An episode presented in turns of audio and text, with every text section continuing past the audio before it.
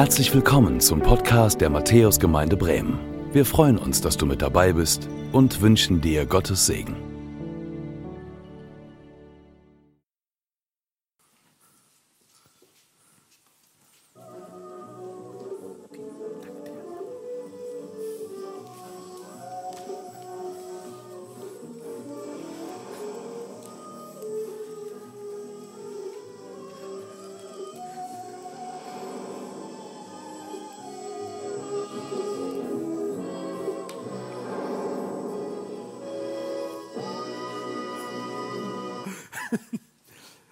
Manche von euch dürften es erkannt haben. Das ist jetzt nicht die neue Erkennungsmelodie für den Gottesdienst, glaube ich, sondern wer, wer hat es erkannt? Ja, genau, Raumschiff Enterprise, genau auch noch so ein bisschen so im Retro-Sound, ne? so der 80er und 90er Jahre, die Zeit, als ich so groß geworden bin. Und ich sehe mich da noch mit meinem Vater auf dem Sofa sitzen und dann gucken wir uns Mr. Spock, ne? diesen Vulkanier mit den spitzen Ohren und Captain Kirk dann an. Und wir hören immer wieder diesen Auftrag am Anfang von Raumschiff Enterprise. Ne? Dorthin zu gehen, wo noch nie ein Mensch zuvor gewesen ist jedes Mal bei jeder Folge immer wieder dorthin zu gehen, wo noch nie ein Mensch zuvor gewesen ist. Das ist der Auftrag des Raumschiff Enterprise in jeder Folge wieder.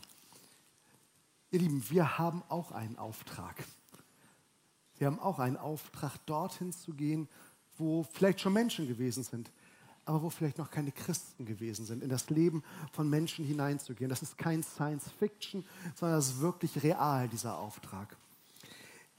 Wir haben Allianz Gebetswoche. Kim hat das vorhin auch schon mal gesagt. Und es geht darum, in dieser Allianz Gebetswoche, dass wir als Christen gemeinsam zusammenkommen und dass wir uns auf unseren Auftrag, den wir von unserem Herrn bekommen haben, dass wir uns darauf beziehen. Das Motto in dieser Woche ist, Gott lädt ein, Vision für Mission. Und das hat ganz viel mit dir zu tun. Das hat was damit zu tun, was für einen Auftrag du hast von Jesus wofür du gesandt bist. Mission, ich weiß nicht, ob ihr gut in Latein wart oder nicht so in der Schule, Mission heißt einfach nur Sendung. Mission heißt Sendung, du bist gesandt. Und in ganz vielen Gemeinden in Deutschland gucken wir uns heute den Bibeltext an, der wie kein anderer fürs Thema Mission steht. Der, der Missionsbefehl Matthäus 28, ganz, ganz hinten im Matthäusevangelium. Ich glaube, genau, da seht ihr ihn auch. Aber die elf Jünger gingen nach Galiläa auf den Berg, wohin Jesus sie beschieden hatte. Und als sie ihn sahen, fielen sie vor ihm nieder. Einige aber zweifelten. Und Jesus trat herzu und sprach zu ihnen, mir ist gegeben alle Gewalt im Himmel und auf Erden. Darum geht und macht zu Jüngern alle Völker, tauft sie auf den Namen des Vaters und des Sohnes und des Heiligen Geistes und lehrt sie halten alles, was ich euch befohlen habe. Und siehe, ich bin bei euch alle Tage bis an der Weltende. Lasst uns beten. Lieber Vater im Himmel, wir danken dir dafür, dass wir so einen großen Auftrag von dir anvertraut bekommen haben, dorthin zu gehen, wo noch nicht so viele Christen waren, manchmal noch gar keine Christen waren im Leben von Menschen. Danke, Herr, dass du uns diesen Auftrag gibst und wollen dich bitten, gib du uns auch Inspiration jetzt hier in der Predigt, sprich zu uns durch deinen Geist, dass wir neue Energie, neue Kraft und neue Hoffnung bekommen, um andere Menschen auch zu Jüngern, zu Nachfolgern von dir zu machen. Herr, gib mir deinen Geist und öffne meine Lippen, dass sie deinen Ruhm verkündigen. Amen. Dieser Text, Matthäus 28, der Missionsbefehl, das ist so ein Standardtext in der Bibel in der Epiphanias-Gemeinde und sicherlich hier auch bei euch in der Matthäus-Gemeinde wird er bei jeder Taufe, wird er immer wieder gelesen. Gehört einfach so mit dazu. Und ich glaube auch viele von euch, die würden das so unterschreiben und sagen, ja, Kirche, ja, wir haben einen Missionsbefehl. Gerade so als, als evangelikale Gemeinden, wir haben einen Missionsbefehl. Da gehen Leute hin, werden ausgesandt, sie taufen, wenn es gut läuft, und sie bringen anderen Leuten etwas bei. Das macht Kirche so. Ich finde, die spannende Frage ist aber, Wie sieht das mit dir aus? Hast du auch selber so einen Auftrag? Verspürst du das, dass Jesus zu dir sagt, geh, geh und erzähl weiter, geh und mach Jünger. Der Missionsbefehl, das ist so eine kurze Zusammenfassung eigentlich von dem, was vorher im Evangelium war und es ist ein Ausblick auf das, was kommt.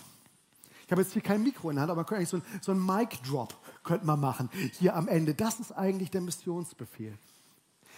Wenn, wenn, du das, wenn so ein Redner das Mikrofon am Ende einer äh, Rede runterfallen lässt, dann heißt es, was danach kommt, kann eigentlich nicht mehr relevant sein.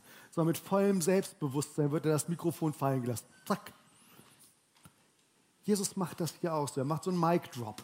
Er lässt das Mikrofon fallen, weil er sagt, das ist das letzte und das entscheidende Wort. Der letzte Auftrag, den, du, den ich hier dieser Welt gebe, bis ich wiederkomme.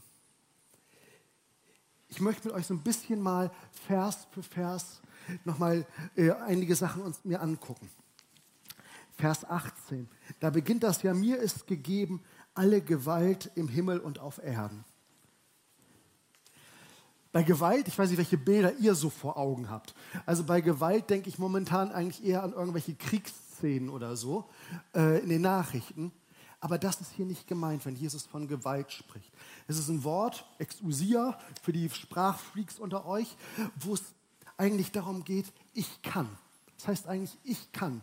Ich kann, nichts steht mir im Weg. Mir ist alles möglich.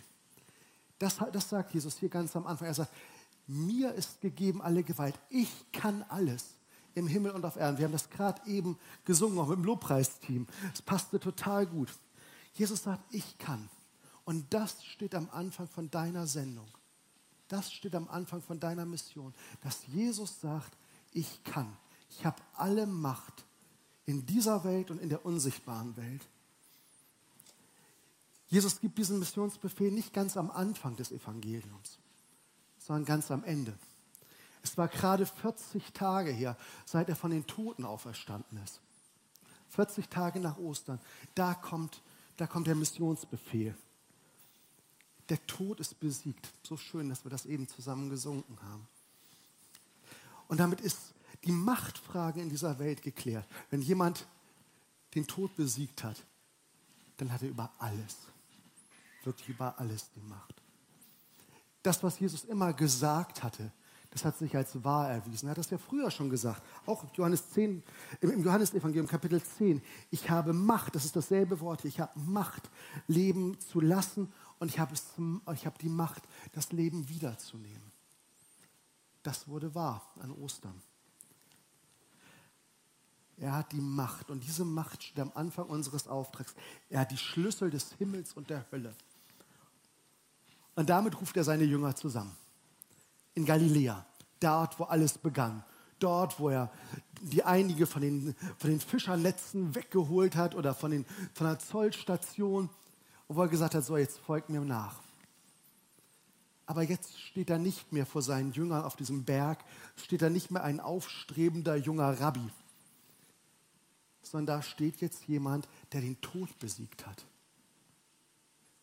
der sagt mit ganzer Autorität, ich, ich habe alles, ich bin der Sohn Gottes, wo das wirklich bewiesen ist.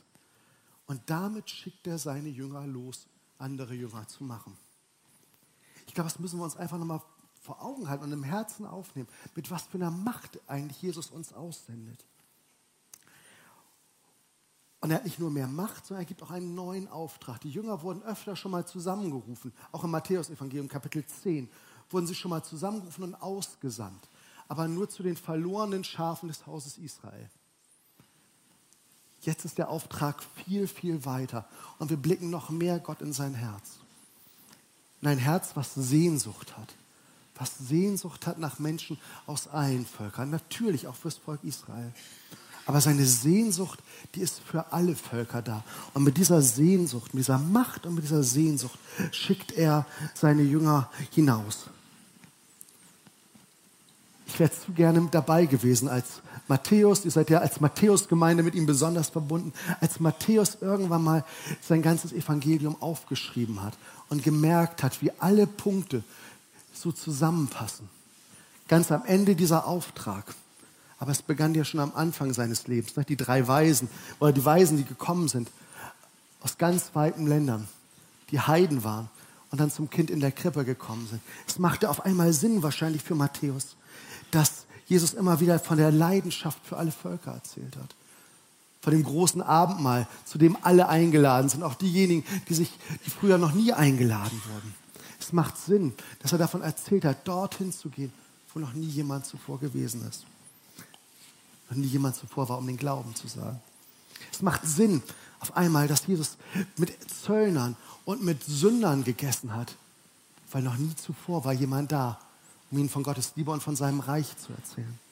Auf einmal, auf einmal muss es für Matthäus Sinn gemacht haben, als er sein Evangelium aufgeschrieben hat. Und das Entscheidende ist jetzt, Jesus erfordert seine Jünger auf, sich an der Sendung zu beteiligen. Das ist ja ein wunderbares Geschehen. Also wenn ihr, ich weiß nicht, ob euch das schon mal aufgefallen ist. Es ist eine der ganz wenigen Stellen in der Bibel, wo Vater, Sohn und Heiliger Geist, Trinität, wo das steht. Der Vater, der sendet den Sohn zu Weihnachten. An Pfingsten wird der Geist gesendet. Und die ganze Dreieinigkeit, die sendet dich. Die sendet dich aus, dorthin zu gehen, wo zuvor noch nie ein Christ gewesen ist. Für die, für die Juden damals und für die Jünger waren, waren Heiden wie Außerirdische. Wie, um mal in diesem Star Trek-Bild zu bleiben, wie die Borgs, ne? diese, diese bösen Wesen, mit denen man lieber keinen Kontakt hat. So war das für damals für die, für die Juden mit den Heiden. Und Jesus sagt, geht zu denen hin, geht zu den Borgs und macht sie zu Jüngern, macht sie zu, zu meinen Nachfolgern. Und auch das, glaube ich, ist für uns unglaublich wichtig als Christen zu verstehen. Wir sind immer dabei, ganz persönlich von Jesus zu reden. Jesus hat mich gerettet. Aber wenn wir, wenn wir reinschauen, was Jesus sagt, dann heißt es, ja, wie heißt es nochmal? So sehr hat Gott die Welt geliebt, dass er dass er die Matthäus, dass er, hat er die Matthäus-Gemeinde nur gerettet? Nein, er hat die Welt gerettet. Jesus hat die Welt gerettet. Und er möchte, dass wir rausgehen und die Welt zu seinen Jüngern machen. Das große Bild, was am Ende der Bibel steht, in der Offenbarung, das ist, dass Menschen aus allen Völkern, Nationen und Sprachen vor dem Thron Gottes stehen. Offenbarung Kapitel 7. Boah, ist das nicht toll? Ich habe vorhin schon gesagt, in Äthiopien, da habe ich Leute kennengelernt, die werde ich im Himmel wiedersehen. Ja, viele von euch haben auch im Ausland gearbeitet unter Christen. Die werdet ihr im Himmel vor Gottes Thron wiedersehen. Großartig. Gott hat eine Vision für Menschen aus allen Völkern, für diese ganze Welt. Lasst uns nochmal in Vers 19 reinschauen. Da geht es dann weiter. Darum geht und macht zu Jüngern alle Völker, tauft sie auf den Namen des Vaters und des Sohnes und des Heiligen Geistes und lehrt sie halten alles, was ich euch befohlen habe. Die Vision von Jesus ist, dass wir Jünger machen. Ich weiß, viele Leute probieren sich selbst irgendwie jünger zu machen. So mit Creme und sowas morgens vom Spiegel. Aber das ist nicht euer Auftrag. Ihr sollt nicht euch jünger machen. Ihr sollt nicht probieren, dass andere Leute irgendwie jünger aussehen, sondern unser Auftrag ist, Menschen zu Jüngern zu machen, zu Nachfolgern von Jesus. Wenn, wenn wir jetzt hier das Griechische vorhätten, dann würden wir sehen, das entscheidende Wort in diesem Satz ist Macht zu Jüngern. Und alles andere sind so nähere Beschreibungen. Geht, tauft, lehrt. Das entscheidende Wort ist Jünger machen. Darum geht es, Menschen zu Jüngern zu machen. Und das heißt, es geht nicht nur darum, dass Leute mal das Evangelium gehört haben. Das ist gut. Das ist die notwendige Voraussetzung. Aber die Leute sollen zu Jüngern werden. Es soll weitergehen. Sie sollen nicht nur was hören, sondern sie sollen später sogar selber gehen. Sie sollen Nachfolger von Jesus werden. Das ist unser Auftrag. Ich weiß nicht, ob du dich schon mal gefragt hast, wie kann das eigentlich sein, dass von diesen elf Männern auf dem Berg da, wo Jesus sie zusammengerufen hatte, dass dort dass von dort aus heute drei Milliarden Menschen, ein Drittel der Menschheit ungefähr, Christen sind, nicht ganz drei Milliarden. Wie kann das sein? Das kommt nur daher, weil sich diese Jünger daran, an diesem Auftrag gehalten haben. Sie haben sich multipliziert. Sie haben anderen von Jesus erzählt und haben sie mit hineingenommen. Zu elf hätten sie niemals die ganze Welt erreicht. Und das Spannende ist dieser Auftrag. Jetzt kannst du sagen, ja, dieser Auftrag ist jetzt ziemlich groß, aber die Apostel, das waren ja auch tolle Leute. Dieser Auftrag ist aber nicht zu tollen Leuten gegangen, sondern wirklich zu ganz einfachen Menschen. Jemand hat mal gesagt, die Jünger, das ist Gottes geliebte Gurkentruppe. Und irgendwie passt das auch. Ich ich gucke momentan mit meiner Frau zusammen gern die Serie The Chosen. Ich weiß nicht, ob ihr die auch kennt. The Chosen, ob das bekannt ist. Das ist eine Serie, da wird eigentlich wirklich schön auch nochmal dargestellt, was für Typen das so gewesen sein könnten. Und das hat man aber auch schon beim normalen Bibellesen. Da sind Menschen dabei wie Johannes und Jakobus. Zwei Brüder, die sich streiten um den besten Platz im Himmel. Ich weiß nicht, ob du manchmal Streitereien mit deinen Geschwistern hattest. Du könntest mit berufen sein von Gott. Bei Johannes und Jakobus hat es nicht gestört. Da ist da jemand dabei wie Petrus, der immer mutig vorangehen möchte und trotzdem scheitert. Vielleicht geht dir das auch so. Es hindert Jesus nicht daran, dich zu senden.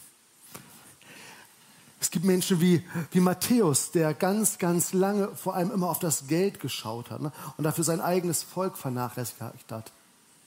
Und trotzdem, obwohl Geld für ihn so wichtig war, Jesus sendet ihn, um mit andere Menschen zu Jüngern zu machen.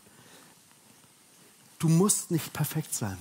Du musst nicht perfekt sein, sondern so wie du bist, beruft Gott dich in, in seinen Dienst da hinein. Und er sagt, geht. Geht dorthin, wo noch niemals zuvor ein Christ gewesen ist. In das Leben von solchen Menschen hinein. Und die Jünger, sie werden zu Aposteln. Das Griechisch heißt gesandt oder zu Missionaren, das auf Latein heißt gesandt oder sie werden zu Botschaftern, würden wir auf Deutsch sagen. Sie werden zu Botschaftern. Als ich in Äthiopien war, da hatte ich einen Kollegen, Kebede, war mein Vorgesetzter in, äh, in, in der äthiopischen Kirche, wo ich gearbeitet habe. Und Kebede, der hat immer wieder so große Konferenzen gemacht. Das waren so große Evangelisationen, die draußen dann stattgefunden haben. Und naja, wir waren in einem Umfeld, was zum Teil auch muslimisch stark geprägt war und es kam nicht immer gut an. Naja, und an einem, nach einer Konferenz wurde er dann von der Polizei mitgenommen aufs Polizeirevier und sollte dann verhaftet werden. Ich weiß nicht, ob da die Genehmigung oder so nicht richtig war. Jedenfalls saß er dort. Und ne, die Personalien wurden aufgenommen. Wie heißen Sie? Kebe de Bayenne. Was machen Sie? Ich bin Botschafter. Bup. Botschafter und er erzählte dann, wie, den, wie den Polizisten auf einmal das, das Blut runterging und sie auf einmal ganz weiß im Gesicht wurden, weil sie einen Botschafter festgesetzt hatten. Und die hatten schon diese große Befürchtung hier in dieser Landpolizeistation, dass sie da auf einmal die nächste diplomatische Krise auslösen.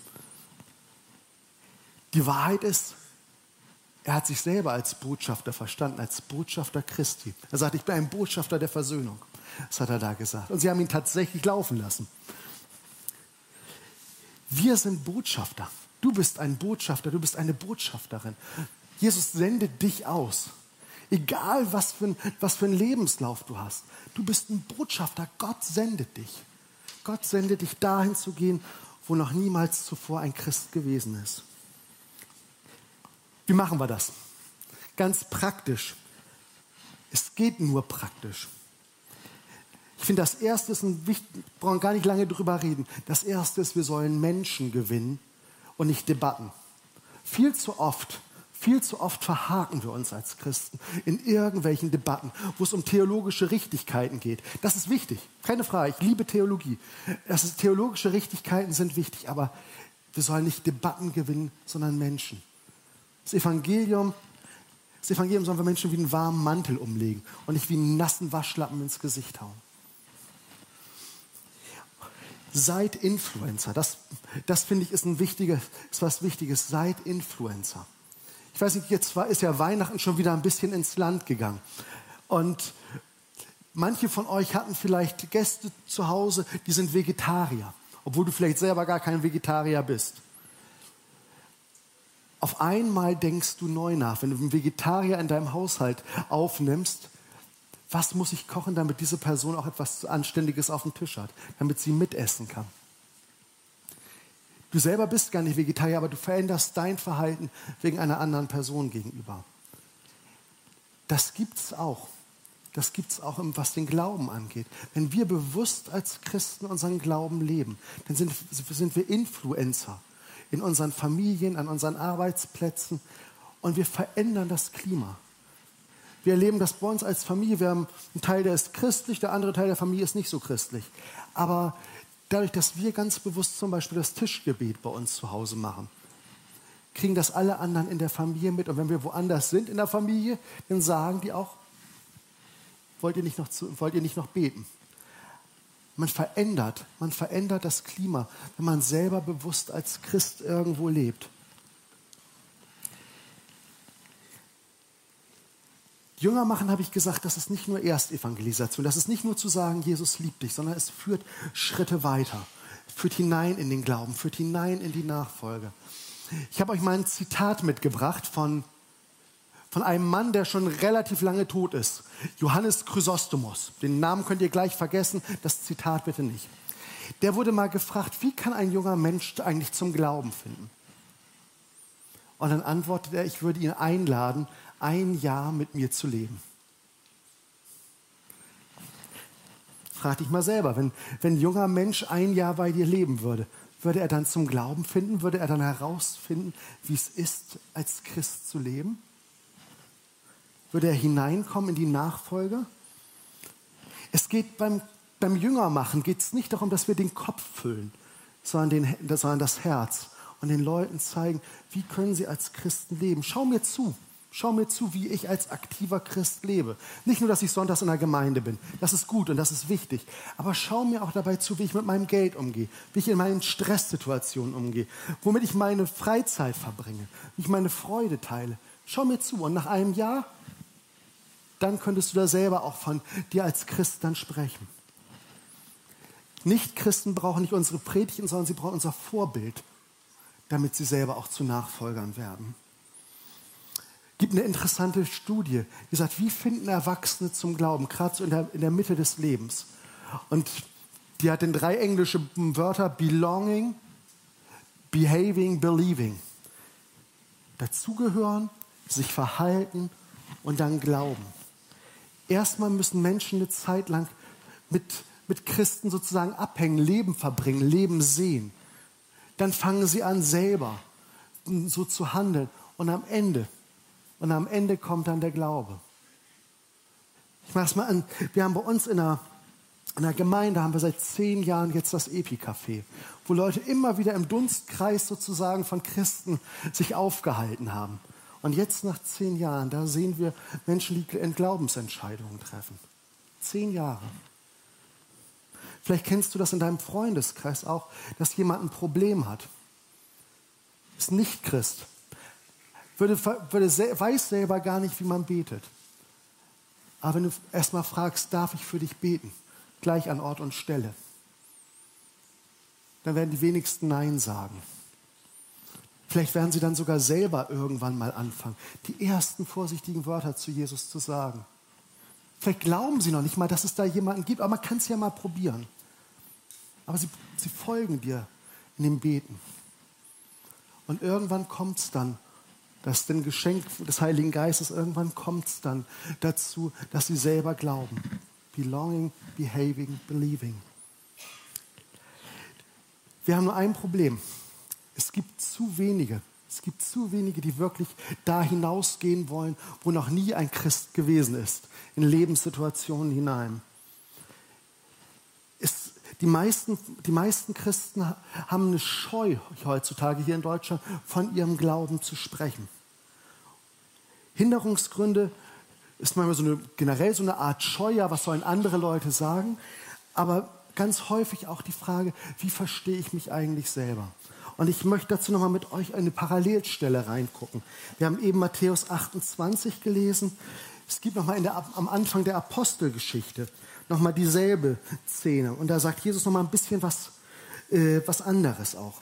In Apostelgeschichte 1, Vers 8. Da heißt es, ihr werdet die Kraft des Heiligen Geistes empfangen, der auf euch kommen wird. Und ihr werdet meine Zeugen sein in Jerusalem und im ganzen Judäa und Samaria und bis an die Enden der Erde. Jesus sagt da, ihr werdet meine Zeugen sein. Das ist ja ein juristischer Begriff. ein Zeuge. Das ist ein juristischer Begriff. Die Aufgabe eines Zeugen ist, das weiterzugeben, was er selber gesehen, was er erlebt hat. Wenn ich einen Autounfall gesehen habe, dann soll ich das erzählen, was ich selber gesehen habe. Ich muss nichts erklären, sondern ich muss nur das weitergeben, was ich selber erlebt habe. Jesus sagt, ihr seid meine Zeugen. Als Botschafter seid ihr meine Zeugen. Es gäbe noch einen anderen Begriff, Sachverständige. Sachverständige sollen einem Gericht Fachkenntnisse liefern. Sollen, äh, und äh, sollen, sollen eben Kenntnisse weitergeben. Und ich glaube, es ist ein Missverständnis, wenn wir hier immer von Lehren sprechen. Lehren kommt hier in der Evangelisation gar nicht unbedingt so, so zum Tragen. Wichtig ist, dass du die, die Erfahrung, die du mit Jesus gesammelt hast, dass du die deinen Freunden weitergibst oder Menschen, mit denen du Kontakte knüpfst. Du musst nicht ein Kopfwissen haben und alle Antworten kennen. Ich kenne nicht alle Antworten. Ich habe sieben Jahre Theologie studiert. Ich kann natürlich eine Menge Sachen erklären, klar. Aber ich habe doch auch nicht alle Antworten. Brauchst du auch nicht. Jesus sagt nicht, gib alle Antworten, sondern sei mein Zeuge. Sag das weiter, was du selber erlebt hast. Sag das weiter.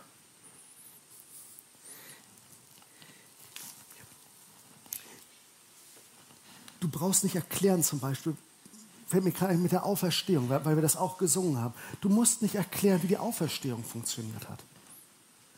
Wie das sein kann, dass jemand von den Toten zurückgekommen ist. Sondern erzähl, was es dir bedeutet, dass du zu jemandem gehörst, der stärker ist als der Tod. Was das für dich bedeutet, zu jemandem zu sprechen, den viele Leute schon für vor 2000 Jahren gestorben halten, der aber in deinem Leben lebendig ist. Erzähl das, gib das weiter, was dir das bedeutet. Sei sei Zeuge, da, wo noch nie zuvor jemand von Jesus Zeuge war. Ich habe in der letzten Woche bei uns in der Gemeinde einen Glaubensgrundkurs für Senioren angefangen, im Seniorenkreis. Und da sind welche dabei, die zum Teil schon lange Christen sind, aber auch welche wirklich, die, die so oft auch, mit, auch im hohen Alter noch auf der Glaubenssuche sind. Und da ist unter anderem auch eine Frau gewesen, wo du merkst, oh, das Leben war nicht immer gut zu ihr. Und sie, sie fing dann an zu reden und ich habe schon gedacht, na, in welche Richtung wird das jetzt gehen? Und die hat so herzerweichend darüber gesprochen, wie sie mit Jesus durch diese Zeit gegangen ist, durch ihre Krisen, wie Jesus ihr Leben verändert hat. Und am Ende kam, kam eine andere Frau auf mich zu, die, die tatsächlich auf der Suche war und sagte, das hat mich so berührt, das hat mich so erreicht. Wir brauchen nicht perfekte Dinge weitergeben. Ganz im Gegenteil. Die Jünger, da heißt es, einige aber zweifelten. Wir dürfen sogar mit unseren Zweifeln in unser Zeugnis hineingehen. Aber seid ehrlich, gebt das weiter, was ihr von Jesus erlebt habt. Und bietet anderen eben an, auch Erfahrungen mit ihm zu sammeln. Frag nach, kann ich, darf ich für dich beten? Du bist nicht dafür verantwortlich, was andere Menschen mit diesem Zeugnis machen. Genauso wenig wie ein Briefträger dafür verantwortlich ist, was, was du machst mit dem Paket, was du bestellt hast. Aber er ist dafür verantwortlich, dass er es nicht im Regen vor der Tür stehen lässt, sondern dass er klingelt. Und so ist es auch. Bring diese Botschaft liebevoll rüber. Bring sie liebevoll rüber, denn es geht um einen liebevollen Gott. Ein Punkt, der mir noch wichtig ist, weil das auch ein Thema auch in der Allianz Gebetswoche ist. Auf der, auf der Enterprise, da ist dieses Schild drauf, sie soll dorthin fahren, um mutig dorthin zu gehen, wo niemand zuvor gewesen ist. Dieser Mut, woanders hinzugehen. Vielleicht sind für, für manche von euch hier wirklich äh, der Auftrag da, weit wegzugehen ins Ausland. Mag sein. Für andere ist es aber vielleicht auch nur die Nachbartür von einer Wohnung, dass, du, dass vielleicht auch in der Nachbarwohnung noch nie jemand zuvor mal etwas von Jesus ge gesagt hat. Mutig dorthin zu gehen, Unerreichte zu erreichen. Auch, und ich glaube, wir sollten hier auch in Deutschland einen breiteren Blick bekommen, auch für andere Bevölkerungsgruppen. Es gibt 7400 unerreichte Völker weltweit. Ungefähr 7400. Und wir geben unglaublich wenig dafür, diese Menschen mit dem Evangelium zu erreichen. Stellt euch mal so einen 10-Euro-Schein vor. Und jetzt überlegt mal, wie viel, wie viel von einem 10-Euro-Schein geben wir aus, um Unerreichte zu erreichen? Wenn, wir, wenn 10 Euro für die ganze, für, für alle Gemeindearbeit gegeben wird, wie viel davon landet bei der Arbeit für Unerreichte? Ein Cent. Ein Cent. Von 10 Euro für Gemeindearbeit geht ein Cent an Unerreichte, die Arbeit für Unerreichte. Bei den Missionaren genauso. 20.000 Missionare sind zurzeit in Brasilien aktiv, einem christlichen Land. Seit 500 Jahren werden, werden dort Missionare hingeschickt. In Bangladesch ungefähr gleiche Bevölkerungsanzahl, überwiegend muslimisch. Da arbeiten 1000 interkulturelle Missionare. Das Gute ist, heutzutage, du musst nicht mehr so weit weggehen, um Unerreichte zu erreichen. Ich glaube, eins, was Gott momentan macht, ist, er schickt dir viele Menschen aus unterschiedlichen Ländern in unser Land. Auch viele aus verschlossenen Volksgruppen. Und die können wir hier erreichen. Ich, ich erinnere mich, als wir in Äthiopien waren, da gibt es eine Volksgruppe der Somalis, eine, eine ganz, ganz verschlossene Volksgruppe. Und wir haben immer wieder gebetet, auch für Zugänge zu Somalis hin wir kamen zurück 2015 nach Deutschland, da war so ein großes Flüchtlingsevent von der Stadt. Und ich saß neben einem Somali und konnte ihm über den Glauben erzählen. Gott schickt Menschen hierher, auch hierher nach Huchting, bin ich ganz fest davon überzeugt, damit ihr sie hier mit dem Glauben auch erreicht. Wenn ihr das macht, dann handelt ihr nicht aus eigener Kraft, sondern ihr seid gesandt, ihr seid Botschafter. Und ihr habt etwas bekommen. Ihr werdet die Kraft des Heiligen Geistes empfangen, sagt Jesus. Und ich bin bei euch alle Tage bis zum Ende der Welt. Mission, das ist etwas, was durch den Geist geleitet ist. Es ist geistoffen, es ist auch manchmal chaotisch. Wer hätte gedacht, dass so viele Iraner momentan in Deutschland zum Glauben kommen? Keiner. Aber Gott, er führt, er führt euch dahin, wo noch nie jemand zuvor von ihm gesprochen hat. Ich komme komm so langsam zum Schluss. Ich möchte euch zwei Dinge mitgeben. Das eine ist, das eine ist eine Frage und das andere ist ein Bild. Die Frage ist, was würde dir eigentlich in deinem Christsein fehlen, wenn es diesen Missionsauftrag nicht gäbe? Ist das für dich einfach nur so ein Text, den man hört, den man auch immer wieder in der Kirche sagt? Oder ist das ein Auftrag, der etwas mit dir zu tun hat? Teilst du Gottes Vision für Mission und bist bereit, zu jemandem hinzugehen, der noch nie zuvor etwas von Christus gehört hat. Und das Zweite ist ein Bild. Jesus hat immer wieder einladende Bilder für den Glauben gefunden und auch einladende Bilder für Mission. Er ist nicht nur gekommen, um uns zu retten, sondern die Welt. Und im Matthäus-Evangelium, Kapitel 22, da sagt er, darum geht hinaus auf die Straßen und ladet zur Hochzeit ein. Ihr habt eine gute Nachricht. Ladet zur Hochzeit ein, wen ihr findet. Und die Knechte gingen auf die Straßen hinaus und brachten zusammen alle, die sie fanden, böse und gute. Und der Hochzeitssaal war voll mit Gästen. Gott möchte Jünger machen unter Menschen, die nie zuvor von ihm gehört haben. Machst du mit? Lasst uns beten. Vater im Himmel, wir danken dir für deinen Auftrag, der so groß ist, aber der trotzdem in unser Herz eigentlich hineinpassen sollte. Wir bitten dich darum, dass du uns immer wieder neu deinen Heiligen Geist schenkst, dass wir uns aufmachen, dorthin zu gehen, zu Menschen, die noch nie zuvor von dir gehört haben. Das kann in der großen, weiten Welt sein, kann aber auch direkt in der Nachbarschaft sein, sogar in die nächste Wohnungstür. Herr, schenk du uns den Mut, dass wir dass wir deine Zeugen sind und dass wir den Mund aufmachen und mit Liebe, mit Liebe von dir erzählen, was wir erlebt haben. Darum bitte ich dich in Jesu Namen. Amen.